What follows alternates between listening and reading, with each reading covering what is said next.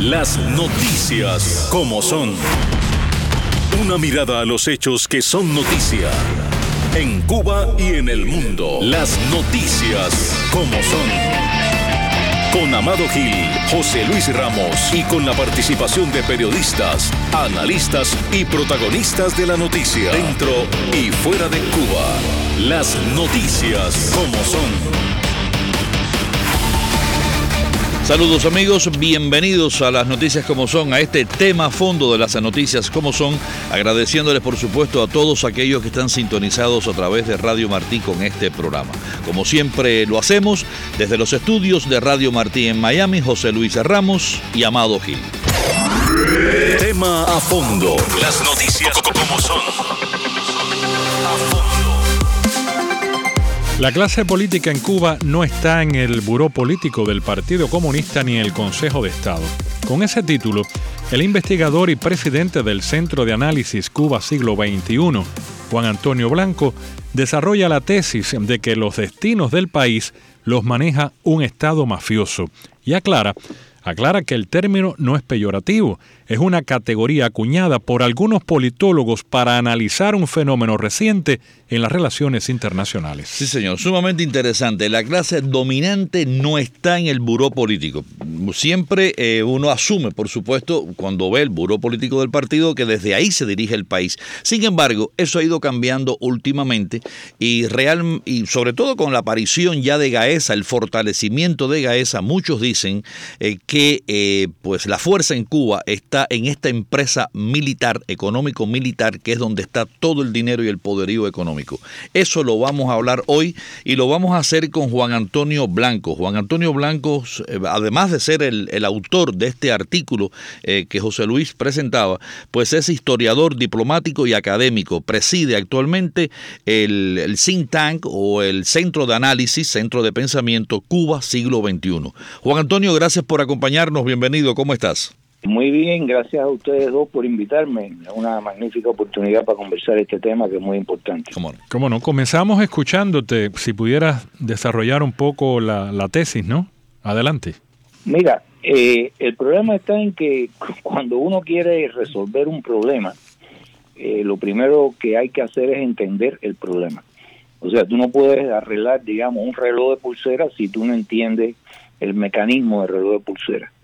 Entonces llevamos décadas de luchar contra un régimen comunista, en el sentido de clásico del término, un régimen totalitario porque controla todas las esferas de la vida, eh, un régimen que está controlado por una burocracia, burocracia que no eh, establece su dominio sobre la sociedad a partir de cuentas bancarias eh, infladas, sino que sus privilegios descansan en el usufructo ilimitado que tienen a la riqueza del país, a los recursos del país. No necesita en esa sociedad, por ejemplo, tener una gran cuenta bancaria para pasarte con tu familia todo el tiempo que tú quieras en Varadero, porque basta con levantar un teléfono y llamar a dos ministros para que te garanticen la casa, el carro, la cerveza en ese lugar, etcétera. Eh, tendría siempre los mejores eh, hospitales, las medicinas garantizadas importadas del exterior, si tenías que ir a atenderte afuera te mandaban y todo eso estaba a su vez eh, establecido en un en una pirámide de mando donde por supuesto los que estaban más arriba de esa pirámide el buró político, eh, los mandos militares superiores, son los que controlaban al resto de la burocracia y a la sociedad en su conjunto. Ahora, cuando viene lo que nosotros denominamos un cambio en la economía política del país, ¿qué queremos decir con ello? Quiere decir de que ha habido una redistribución de los centros de poder en Cuba, ha habido una nueva manera de apropiarse de la riqueza y de acumularla, hay una nueva forma de explotación de las personas y hay una ruptura además con lo que pudiéramos llamar el compromiso involuntario o el contrato social involuntario que tenía la sociedad con eh, el poder comunista, con el régimen comunista. Que el régimen le decía, tú no vas a tener derechos políticos y civiles, pero nosotros te vamos a, nos vamos a hacer cargo de ti desde que nazcas hasta que te mueras, en el sentido de que vas a tener empleo, vas a poder ir a la universidad o tus hijos van a poder estudiar, eh, vas a tener una salud, un sistema de salud de, acceso universal garantizado y así una cantidad de cosas eh, de la vida cotidiana que se daban todos los días. Entonces, ¿qué es lo que ha sucedido con eso? Que el régimen se ha desentendido, este nuevo régimen que hay, se ha desentendido de ese pacto social, que repito, es involuntario porque te lo imponen. A fin de cuentas, eh, la sociedad llega a conformarse con eso, pero no es, es una forma de cooptación y neutralización de la oposición, pero no quiere decirte que tú voluntariamente, por supuesto, votaste por ese arreglo en ningún momento.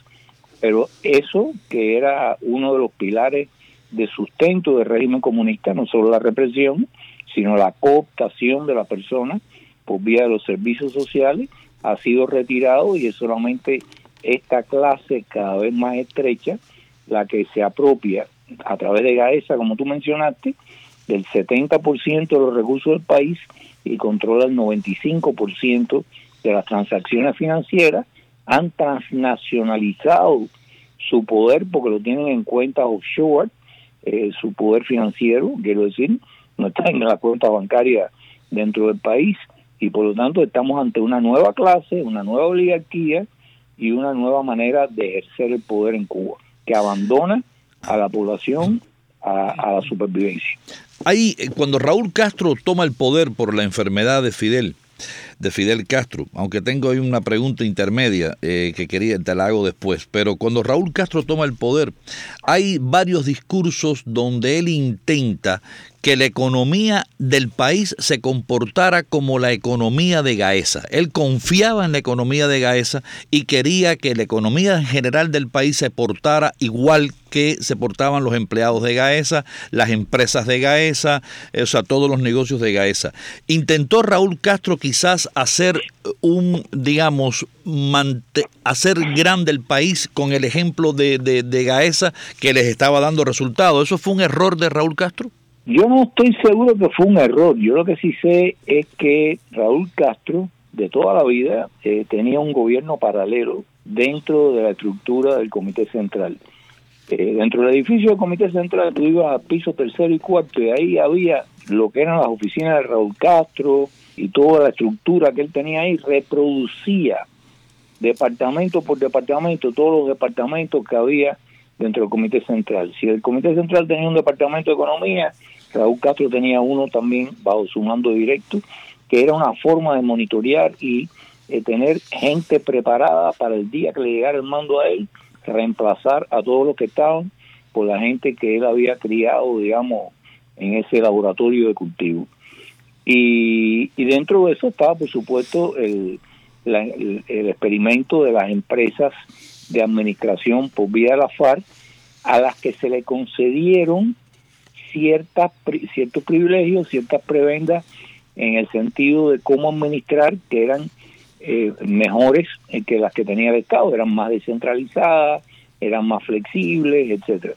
Pero llegó un momento en que, al parecer, eh, tomaron la decisión de que no valía la pena hacerse cargo de una economía en ruinas o cada vez más hacia la ruina eh, que, que, habían heredado y simplemente apropiarse con Gaesa de aquellos sectores de la economía que eran más rentables.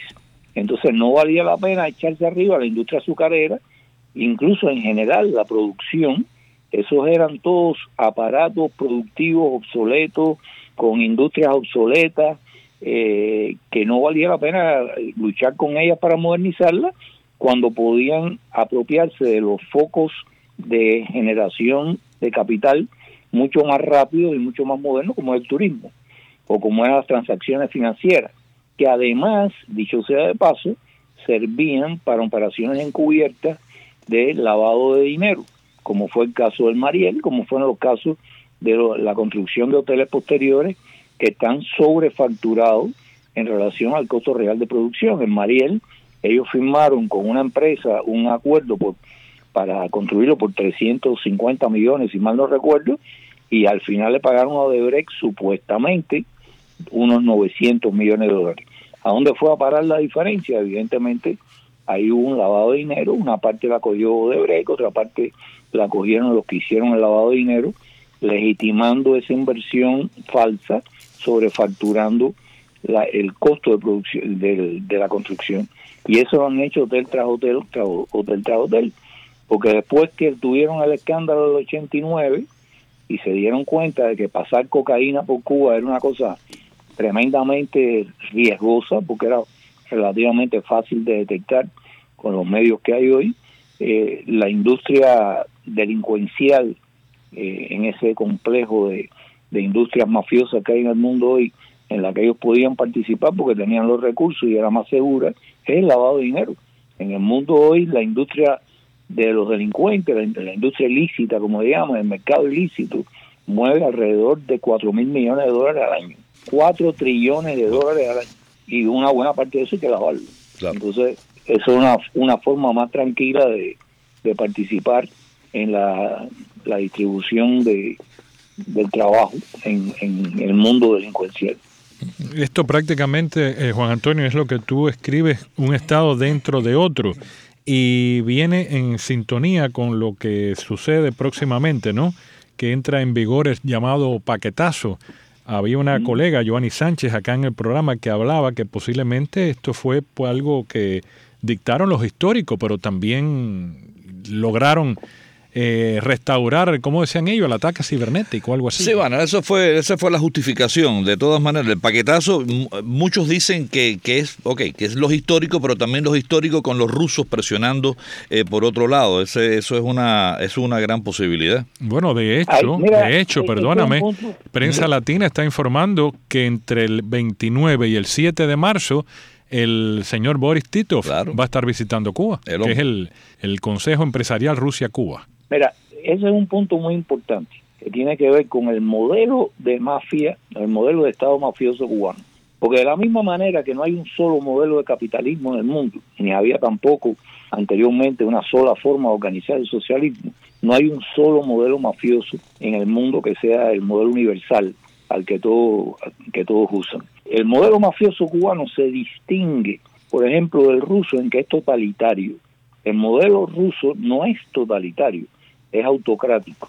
El modelo ruso permite el mercado y ellos como mafia se apropian de la parte más jugosa de ese mercado, pero hay una libertad de mercado. Incluso permite, aunque sea formalmente, un libre juego de partidos, eso lo ha venido limitando Putin, que cada vez más se entroniza como un dictador autocrático, pero incluso en etapas anteriores a esta última fase de Putin, había un Estado que no, no permitía que una oposición realmente ganara, pero permitía que hubiera partido de oposición. Eso era lo que era Navalny, hasta empezaron a, cerrar esas cosas. En el modelo de, Cuba, Cuba nunca ha dejado, ha dejado de ser comunista, pero nunca ha dejado de ser totalitaria. O sea, el modelo cubano es un modelo mafioso, ha abandonado el comunismo en, en el sentido que yo expliqué anteriormente, pero nunca ha abandonado el control totalitario de la sociedad.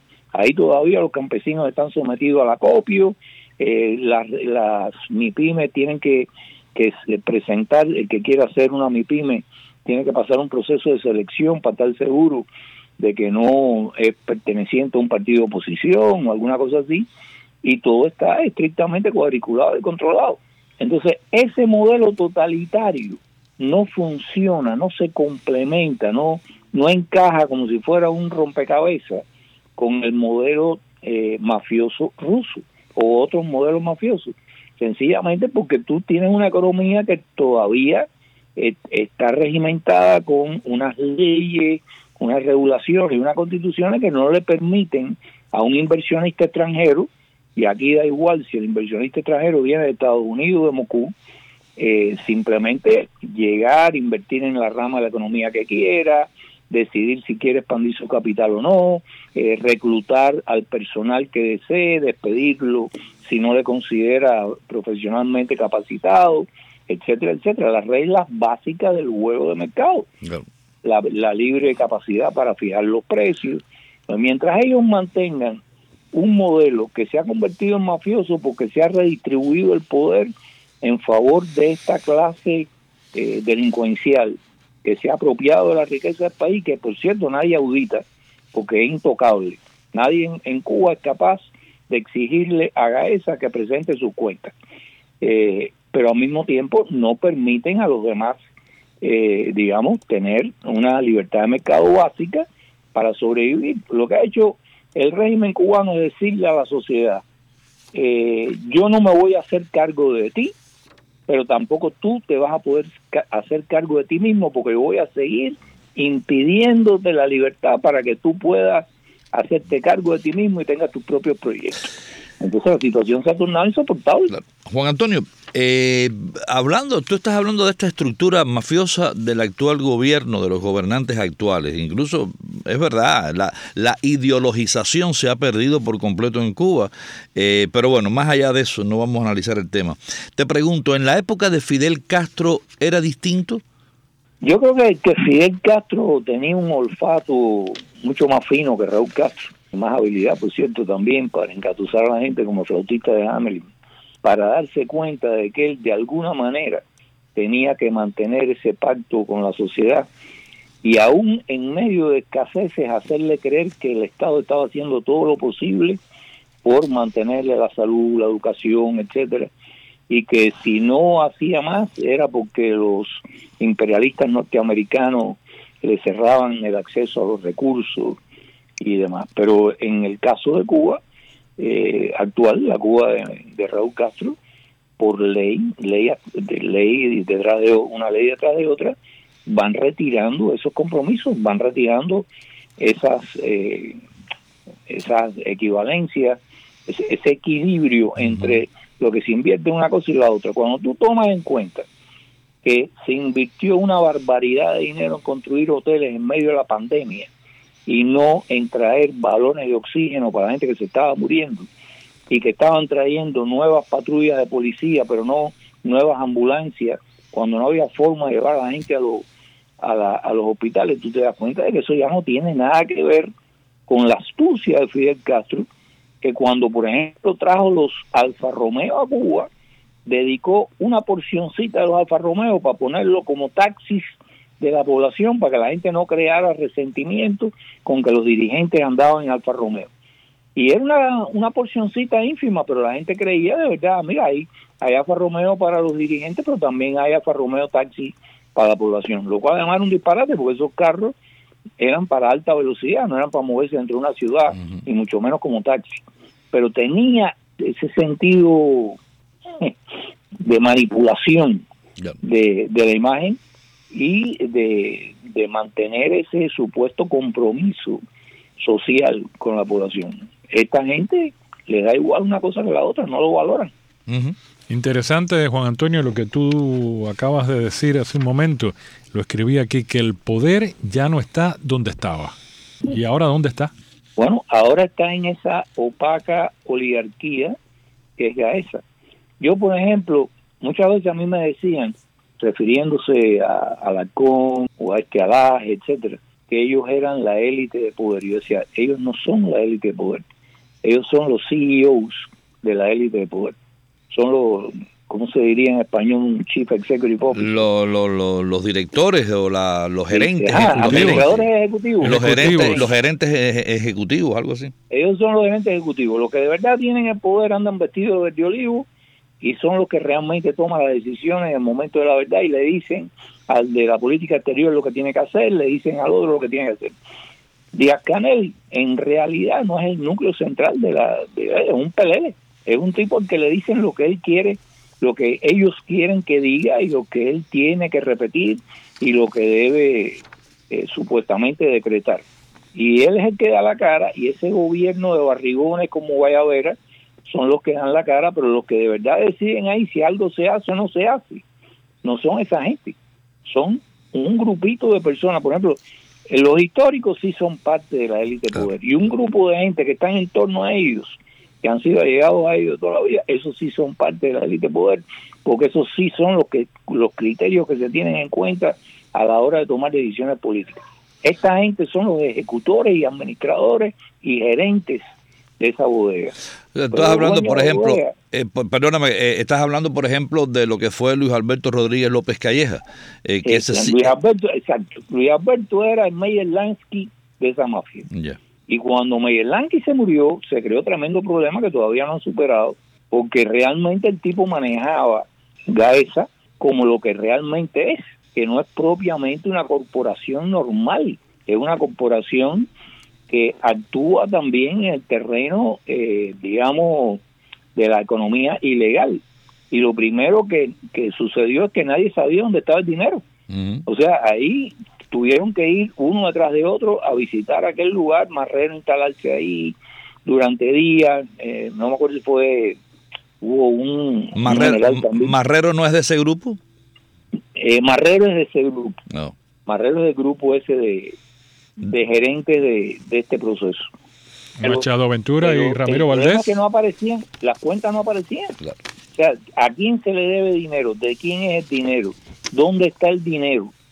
Y, y, no. es un problema de, que se hubiera evaporado, es que son tantas las cuentas dobles, los testaferros, la, las acciones anónimas de sociedades anónimas inscritas en Panamá, que entonces hay que ver quién es el verdadero último propietario y quién aparece de testaferro.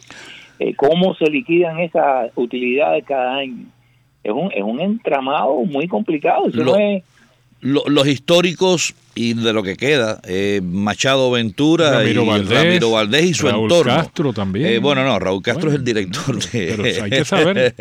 pero bueno, los, estos históricos son parte también, eso, esos heredan, eso, esos son como los, los digamos, los, los herederos del poder que hay que mantenerlos ahí, ¿no? Efectivamente, y son la gente que en esta, en la mentalidad cerrada eh, de, desconfianza hacia todos eh, y hacia todo, que esta gente ha traído desde la época de la Sierra Maestra, pues recuerden, estos son los sobrevivientes de no se sabe cuántas conspiraciones internas entre ellos. O sea, Primero conspiraron entre ellos en la Sierra Maestra para matarse unos a los otros después cuando tomaran el poder, como sucedió. ¿Cuánta gente fusilaron que en aquel momento estaban en la Sierra Maestra, pero ya desde entonces consideraban que no eran confiables? ¿Cuánta gente fueron a parar a la cárcel por, por ese motivo? Y toda esa ruptura, todo eso tuvo una conspiración detrás de la otra, detrás de esos fenómenos. Entonces, son gente de una mentalidad cerrada, desconfiada, conspirativa, no administrativa, donde la política y la supervivencia, literalmente supervivencia, es la razón de ser de su existencia, no la racionalidad económica. Cada vez que alguien dice, un economista, no, es que eso no es racional económicamente, sí, pero para ellos sí es racional desde el punto de vista de su supervivencia. Aunque estén equivocados, esa es la lógica que están empleando, no están empleando una lógica de racionalidad. Es, Eso es igual que algunos economistas que dicen, Oye, pero ¿por qué se están gastando tanto en hoteles y ahora lo que habría que hacer es invertir en agricultura? Bueno, porque ellos, GAESA no es una corporación al servicio del desarrollo del país y de satisfacer sus necesidades. Ya es una corporación privada para engrandecer las arcas de sus propietarios. Punto. Y con ese punto, Juan Antonio, nos quedamos aquí en el programa. Gracias por haber estado con nosotros. Interesante, ¿eh? Bueno, me alegro que, que les resulte interesante. Sí, señor. Juan Antonio Blanco, aquí en Tema Fondo.